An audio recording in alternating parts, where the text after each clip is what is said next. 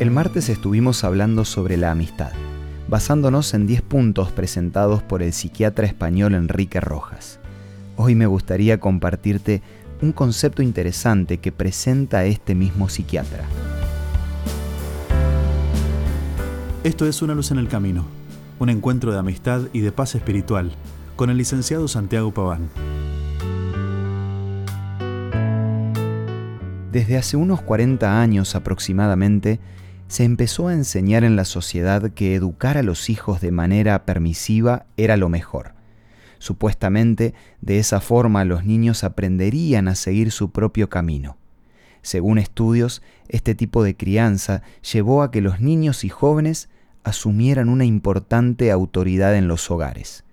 Y si bien en cierta manera esto es positivo, por otro lado, se ve una generación que le cuesta encontrar su lugar en el mundo y que según Enrique Rojas está afectada por el síndrome del emperador. Él lo explica de la siguiente manera.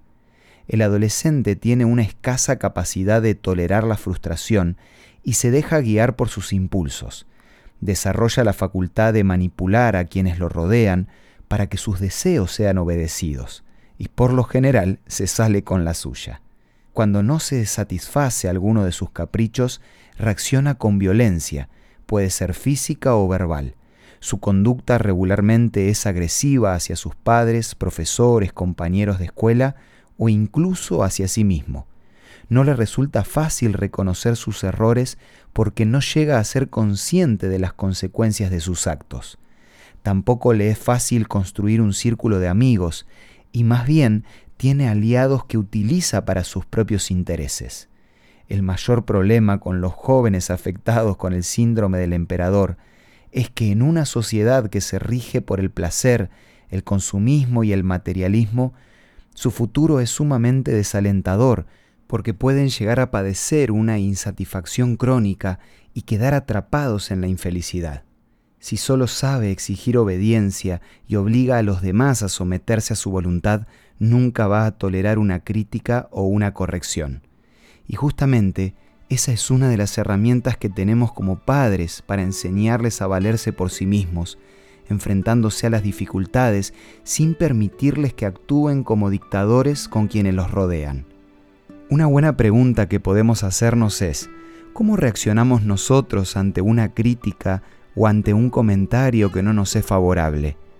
Tomemos como base lo que dijo Salomón en Proverbios 17:10. La gente inteligente aprende y crece cuando acepta la corrección. Si queremos que las personas que nos rodean no sufran el síndrome del emperador, empecemos a trabajar con nuestro propio carácter. En relación a este tema, quiero recomendarte la revista Entre Familia, que te ofrecemos de regalo y podés solicitarla de forma gratuita en nuestros puntos de contacto. Envíanos un WhatsApp al 1162 26 1229 o búscanos en Facebook como Una Luz en el Camino. La revista Entre Familia va a colaborar al crecimiento de todos los integrantes de tu hogar, para que puedan vivir con esperanza un día a la vez. Esto fue Una Luz en el Camino. Te esperamos mañana para un nuevo encuentro, cuando volveremos a decir... Permitamos que a lo largo de las horas de cada día Dios sea una luz en nuestro camino.